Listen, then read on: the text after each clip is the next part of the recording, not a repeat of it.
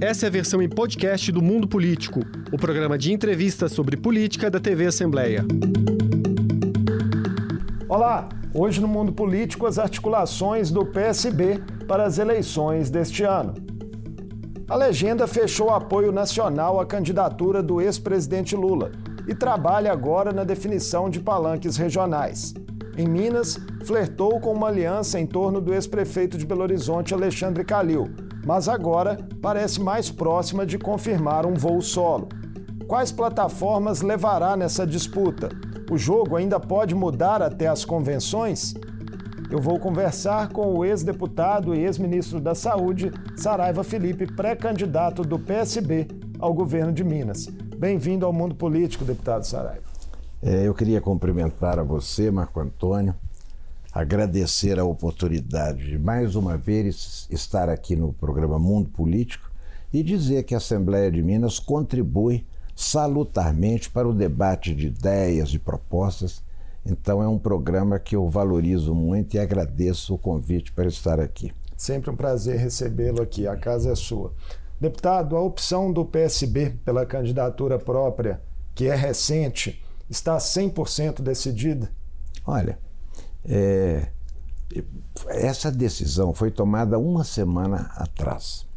Reuniu-se a comissão provisória é, estadual, sob o comando do deputado é, Wilson da Fetaem, que é o presidente, é, os demais membros, o, inclusive os três deputados é, estaduais que o partido tem aqui na Assembleia, eles participaram é, virtualmente, é, e foi uma decisão unânime de que o partido precisava levar a sua mensagem, eu, talvez é, ser levado em consideração, ali era uma, uma posição é, de todos os participantes, inclusive dos núcleos, o núcleo LGTBQIA, o núcleo afro, o núcleo sindical, o núcleo jovem, de todos esses segmentos do partido, de que não houve respeito à história do PSDB. Das siglas do PSB. do PSB. Das siglas que estão aí presentes, o PSB é a mais antiga. Ela nasceu na década de 40 e não mudou de nome. É o Partido Socialista Brasileiro, criado, não é da minha época, mas eu conheço a história, por João Mangabeira, depois passaram pessoas ilustres pelo partido, Miguel Arraes, e aqui Belo Horizonte foi duas vezes governada pelo PSB, é, através do Dr. Célio de Castro e do ex-prefeito Márcio Lacerda. Então, é um partido que tem muita história, muita relevância, é, elegeu é, três deputados estaduais, três federais, e, na verdade, nem por parte do PT, nem por parte do PSD houve qualquer, qualquer discussão com o partido, não é discussão de cargo, discussão, não, discussão sobre programas e é, sobre é, políticas públicas que devem ser levadas ao povo mineiro. Especulou-se uma possível suplência do PSB na chapa ao Senado do senador Alexandre Silveira. Isso não interessaria ao partido num espaço como isso, esse? Isso não chegou ao partido, nem ao presidente Wilson, nem a nenhum membro, nem a mim. Então eu não estou discutindo se interessa ou não interessa. Isso não foi levado em conta. O que eu fiquei muito feliz é que o partido, é, ao me escolher, é, me designou que defendesse projetos, propostas, políticas públicas que desse uma resposta a, aos anseios da população. Eu acho que Minas Gerais, que já teve é, governadores como Juscelino Kubitschek, como Milton Campos, como até o Benedito Valadares mesmo, que teve muita influência no quadro político nacional, o Hélio Garcia, o Itamar Franco, de repente é uma voz, a, a voz de Minas está se apequenando em termos nacionais. Então eu acho que os governadores têm que ter mais críticas ao que foi feito, ao que, ao que devia ter sido feito, mas também, Marco, nós precisávamos é definir políticas públicas. Nisso o governador Romeu Zema falhou na sua avaliação? Eu acho que sim. Eu acho que sim. Faz um governo que eu vou chamar de comezinho, sabe? Um governo de. É, ah, porque é novo, faz uma crítica política, né? como se o novo não fosse um partido, fosse uma seita mesmo. E ao, ao mesmo tempo que faz crítica ao mundo político, ele transaciona com o mundo político. Ele vai disputar a reeleição, coisa que diz que não, não disputaria. Então eu acho que Minas Gerais vai pedir alguma coisa maior. Agora mesmo aí, só para citar um episódio, na questão aí da, da mineração no Alto da Serra do Curral, eu acho lastimável a posição do Estado. Qualquer que seja o presidente, eu espero que o próximo presidente seja o presidente Lula, de quem eu fui ministro da Saúde, vai ter que enfrentar essa questão ambiental como uma pauta que interessa é, internamente uma pauta internacional inescapável. Todo mundo vai querer discutir isso. Então, aqui, essa posição do, do, do, Copan, do Conselho de Política Ambiental, autorizando isso. Ah, não, mas se fizer barragem de rejeitos de mineração, isso não vai ser voltado para Belo Horizonte, sim para Nova Lima. Cá para nós, é como se a população de Nova Lima pudesse estar mais sujeita a riscos do que a população de Belo Horizonte. E, eu acho que outras coisas também. Está falando, não, porque Minas enfrentou melhor a Covid. Eu acho que no, no governo federal foi um escracho, um absurdo.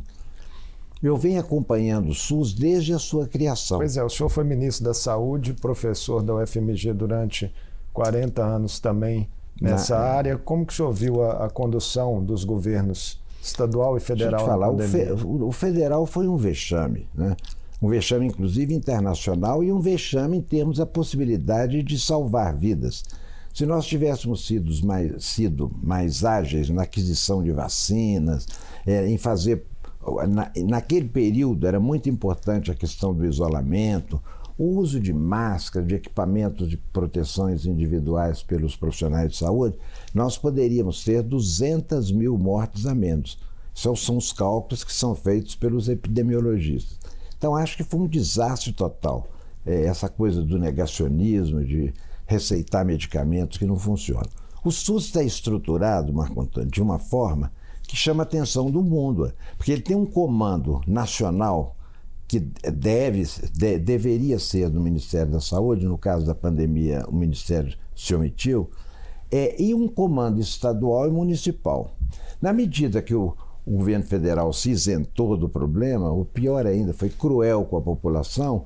É, pela própria estruturação do SUS, eu acompanho isso desde o início, a minha tese de doutorado é, é essa história do SUS. Os governos estaduais e municipais tiveram condição de ter autonomia para tomarem providências que o governo federal se recusava a coordenar em termos de Brasil inteiro. Então, eu acho que foi um desastre. Aqui em Minas, é, nós tivemos uma condução, sobretudo pelos municípios. É, o governo primeiro não foi negacionista, mas ainda assim poderíamos estar muito melhores. Eu costumo dizer o seguinte: é, SAMU, quando eu fui ministro, eu espalhei em Minas Gerais SAMU. É, o SAMU, para ele funcionar, ele tem que ter estradas boas para levar o paciente para ele ser atendido muito rapidamente num hospital, num centro com mais recursos. Aqui a, as ambulâncias estão precisando ser renovadas e você ainda tem a questão de as estradas, sobretudo as estradas estaduais, elas estão esburacadas. O senhor citou há pouco o ex-presidente Lula e o senhor esteve com ele né, por algumas oportunidades na passagem dele em Minas Gerais. A questão de um palanque duplo para ele em Minas chegou a ser conversada? Não, não chegou porque naquele momento que ele passou aqui ele não tinha, ele não tinha palanque duplo. Ele estava sem palanque, porque o PSD estava discutindo. Então, assim, o PSB foi o partido que saiu na frente oferecendo um palanque cristalino, um palanque para o presidente Lula em Minas Gerais. É, e naquele momento, claro, várias pessoas, o próprio presidente, sabia dessa iniciativa de, de eu me colocar como pré-candidato. Então, isso aí não chegou a ser discutido. Eu não acho que criaria nenhum constrangimento, porque aqui não tem problema, aqui é, é, é o Lula presidente. E é, acho que ainda tem tempo para conversas, para entendimentos, que por soberba ou por falta de, de apuro político, isso não aconteceu. A política mineira é conhecida nacionalmente pelo diálogo, o diálogo entre as forças políticas, o diálogo entre os partidos. E em Minas eu acho que está tá sobrando muita soberba e falta de iniciativa. Falando em conversas, é, o senhor já pretende abrir é, negociações com outras legendas para comporem uma candidatura junto com o PSB? É, nós pensamos em conversarmos com, com outros partidos que estão no espectro político do PSB, mais para centro-esquerda. Nós pensamos na rede, pensamos no PSOL. São partidos que podem federar-se entre si, mas não estão na federação é, junto com o PT, que é o PC do B e o, e o PV. E o PV. Então, é, é, nós teríamos um espaço para dialogar, para conversar. Deixa eu, eu, eu, repetir aqui. Há apenas uma semana eu, eu ganhei condições de sair a campo, tanto para divulgar a candidatura, as propostas da, da candidatura, que são muito mais importantes do que, do que mais uma candidatura, e essa articulação, essa conversa com outros segmentos políticos de Minas Gerais. O senhor vem de uma longa militância né, histórica no MDB, é um partido que já foi muito importante nacionalmente, ainda é em Minas Gerais também, já governou o Estado. É verdade. E o senhor deixou o MDB no início desse ano, né? É recente a sua saída. O que motivou esse rompimento né, de uma Não, primeiro, trajetória tão longa? Ah, primeiro, assim, é, eu vou dizer em termos gerais, eu não vou discutir questão, a questão de, de outros partidos, inclusive do partido ao qual fui filiado desde 1980 ou pouco antes. É, mas eu vou te citar um exemplo. Eu acho que nós estamos num momento de reaglutinação de forças políticas no Brasil. A mesma questão é, pensa que o, o, o vice-presidente, candidato a vice-presidente Geraldo Alckmin, ele deixou o PSDB, tradicional adversário do PT, nas disputas políticas nacionais e se filiou exatamente ao PSB para ser o candidato a vice. E eu me senti foi assim muito honrado com o fato de não sendo militante antigo do PSB, mas militando sempre é, junto pelas mesmas causas, é, eu ser é, absorvido como esse pré-candidato do partido.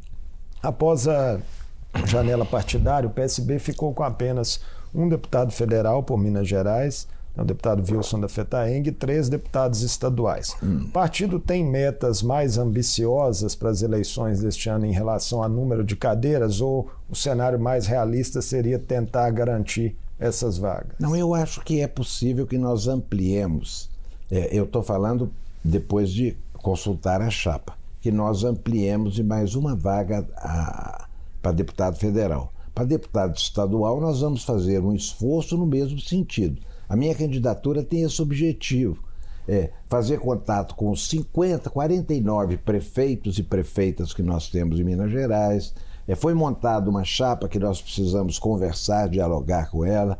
O PSB tem mais de pouco mais de 400 vereadores em Minas Gerais, então tem um, um espaço aí para nós conversarmos, tentarmos organizar para que possamos crescer é, em termos de presença legislativa. Tanto Mas, aqui na Assembleia quanto na bancada na federal. Quanto na Câmara Federal.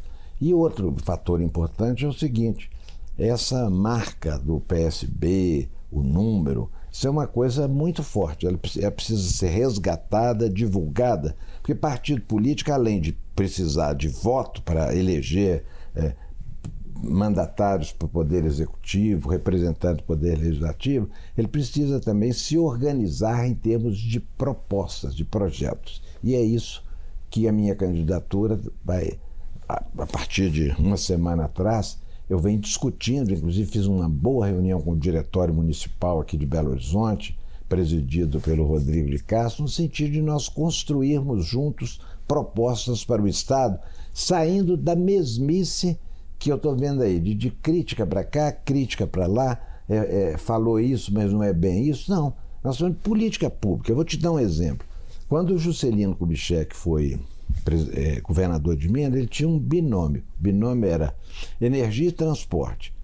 É, quando ele foi candidato e presidente da República, era uma mesma é, energia e transporte. Ele construiu Furnas, construiu Três Marias, é, fortaleceu a CEMIG, é, sabe? E, ou seja, ele tinha projeto para o Estado e projeto nacional. Eu estou querendo saber dos, dos candidatos assim, tá bom, mas o meu eixo vai ser esse. As minhas propostas Para a saúde é isso, para o meio ambiente é isso, para a educação é isso. Nós estamos discutindo aí possibilidade de municipalização de escolas estaduais. Para a educação é isso e para a saúde. O PSB é... deve apresentar um plano de governo formal, então. Ah, a ideia sim, é. É construir com os grupos. Claro que é, eu estou começando a coordenar isso agora, mas eles já vinham discutindo, debatendo, sobretudo através dos segmentos do partido. Falando um pouco de um resgate histórico importante da trajetória do senhor. O senhor foi ministro da Saúde de Lula e alguns anos depois votou como deputado a favor do impeachment da ex-presidente Dilma Rousseff, Sim. também do PT. Entre erros e acertos, por que o senhor avalia que o PT merece voltar ao comando do país? Deixa eu te falar. Eu votei é, pela cassação da, da presidente Dilma Rousseff, e o PSB, inclusive, orientou o voto nessa direção. Eu votei com o meu partido. Sabe, depois de 40 anos de história, o candidato era o, o, o, o Temer, de quem eu tinha sido secretário-geral durante anos. Engraçado, Marco Antônio, a política, ela adora traição, mas em geral ela abomina os traidores. Se eu saio da orientação do partido e voto contra. É, eu, cara bom, ela votou, mas ninguém confia em mim. Então eu acho que naquele momento, primeiro o país estava conturbado, a economia, eu me lembro de. A gente esquece, mas aquelas. precisar colocar é, tapume em frente aos bancos, em frente às lojas de carro, uma situação econômica que ela continuou. Ela está se deteriorando mais agora no governo do Bolsonaro, mas ela já começou a derrapar nessa época. Então é o seguinte, é, eu até nessa discussão com os membros do PSB, lembrei que o PSB também orientou formalmente a votar pela cassação da presidente Dilma. Foi um momento político, é, o voto foi, acho, muito relacionado ao, ao caos econômico, a perda de controle da, da, da economia do país e pronto, e nós tivemos esse resultado. No PSB, hoje ainda existem bolsonaristas, porque é, isso foi divulgado né, em alguns é. momentos nos últimos anos de integrantes do partido votando com o governo Bolsonaro em matérias é. importantes na é, Câmara. Eu, eu não acompanhei, mas é possível que sim. Sabe, eu acho que a relação do executivo com a Câmara se degenerou muito. Eu fui deputado até 2019, não existiam essas tais emendas secretas o, o, pensa bem, a Câmara, com as emendas secretas e as emendas regulamentares previstas é, é, como de execução obrigatória, é, os, os, man, os man, mandatários da Câmara e do Senado têm mais poder do que o conjunto dos ministérios em termos de direcionamento de recursos para investimento. Eu acho que muitos parlamentares né, ficam seduzidos, porque aí pode arrumar mais recursos para o município, é, tentar amarrar o futuro aos apoios políticos. Eu acho que tem distorção. É possível que, em, em alguns casos, é, nós tenhamos até aí um futuro escândalo com direcionamento, sem muita, sem projeto específico e um mau uso do dinheiro público. Então, é possível que em todos os partidos em todos. Eu acho que eu, eu vou fazer talvez exceção aqui, não sei. Não sei se tem alguém do PT que recebeu algum recurso, alguém do PCdoB, não sei. Mas, assim, na maioria dos partidos, isso aí foi um fator, é, para mim, deletério de sedução. É pegar, sabe, assim, o, o, o parlamentar fica meio eu não sei, não vou chamar de seduzido, não, porque ele fica mesmo, ele acaba sendo uma forma de de compra da sua posição. Cooptação. Cooptação. É, acho que nunca um presidente da Câmara, nem os mais, os mais rechaçados, teve tanto poder como agora para direcionar recursos e provavelmente vigiar a conduta dos, dos parlamentares. Em Minas, nas bases do PSB, o senhor acredita que o apoio ao ex-presidente Lula é um ponto pacificado? Ah, é, eu creio que a maioria dos prefeitos, eu não conversei com todos. Se eu te falar todos, eu, eu, em geral isso em política não existe, ainda mais no Brasil. Mas eu posso te dizer que, para a maioria, essa é uma questão pacificada e para a direção nacional, presidente Carlos Siqueira, é, essa questão do presidente Lula, eu acho que está pacificado. é, agora, a questão em relação ao governo do Estado aqui, eu acho que ainda nós temos ainda as mais variadas posições. Né? Tem a, é, o pessoal diz que essa chapa é, do, do, do, Luzema, é, Lulil, que é o Lula com Calil, eu prefiro, por exemplo, falar em, em vez de ser Luzema, por que não pode ser. É, é, bom, eu acho que eu, eu vou trabalhar para que esses votos venham para mim. E eu vou fazer só uma brincadeira. Em vez de ser Luzema, eu posso chamar também de Zemula, né? Zema e Lula. Então, não é isso que nós queremos. A gente vai trabalhar para que o PSB é, é, se congregue, já que se dispôs. Ninguém é, apresentou objeção na última reunião, presidida pelo presidente Wilson, é, ninguém apresentou nenhuma objeção a que o partido buscasse construir uma candidatura própria. As pesquisas de momento apontam a disputa em Minas bastante polarizada entre o governador Romeu Zema, com uma larga uhum. margem ainda de frente, e Alexandre Calil, faltando aí praticamente apenas quatro meses. O senhor acha que dá para alterar esse quadro? Eu vou tentar. Eu vou tentar. Eu tô, hoje falei com rádios do interior do estado, nós vamos viajar, vamos, eu vou tentar vou tentar que nós consigamos nos inserir nessa disputa. É claro que eu, eu, eu não vou dizer que não, né? não estou querendo ser essa história terceira via, quarta, não é isso. Mas é alguém que vai se colocar na disputa, discu querendo discutir projetos, propostas, políticas públicas e não apenas fazendo crítica pessoal ou só a condução administrativa, não é isso. Vamos falar um pouquinho de duas questões nacionais, deputado, que estão chamando muita atenção no noticiário. O senhor teve uma longa trajetória pública em Brasília, né, uhum. em cargos institucionais. Como que o senhor tem visto os constantes conflitos entre poderes, notadamente entre o Palácio do Planalto e o Supremo Tribunal Federal, que estão cada vez mais exacerbados né, em declarações públicas do presidente Bolsonaro, sempre contra ministros do STF, reações do tribunal? Marco Antônio, é, eu acho a situação deplorável. Eu, inclusive, assim, é, é, ao declarar e acompanhar e achar fantástico o PSB ter fechado com o presidente Lula, eu estou vendo o seguinte: nós estamos diante de um impasse aí de processo civila, civil, de civilização. É, não é, não é uma, uma mera posição. Ou nós caminhamos, progredimos nesse processo civilizatório, ou nós vamos regredir, regredir para o autoritarismo. Quem viveu como, como eu o tempo, a repressão da ditadura, sabe o que, que significa. O risco é, para a democracia brasileira é real?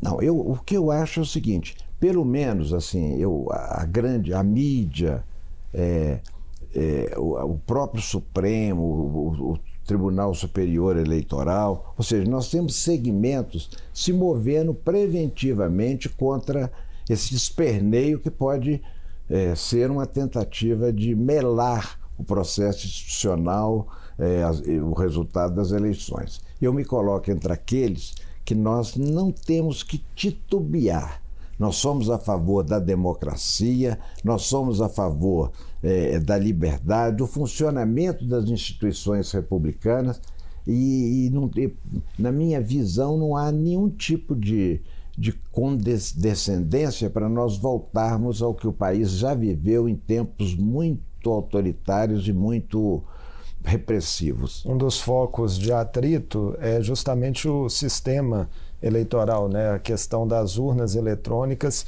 e a gente já percebe, até em pesquisas que tem medido, que cresce a desconfiança da população sobre as urnas, muito motivada por declarações né, do presidente da República e de seus aliados mais próximos. O senhor, ex-deputado, por né? seis mandatos. Por seis mandatos. Confia plenamente nas regras vigentes da democracia brasileira? Confio.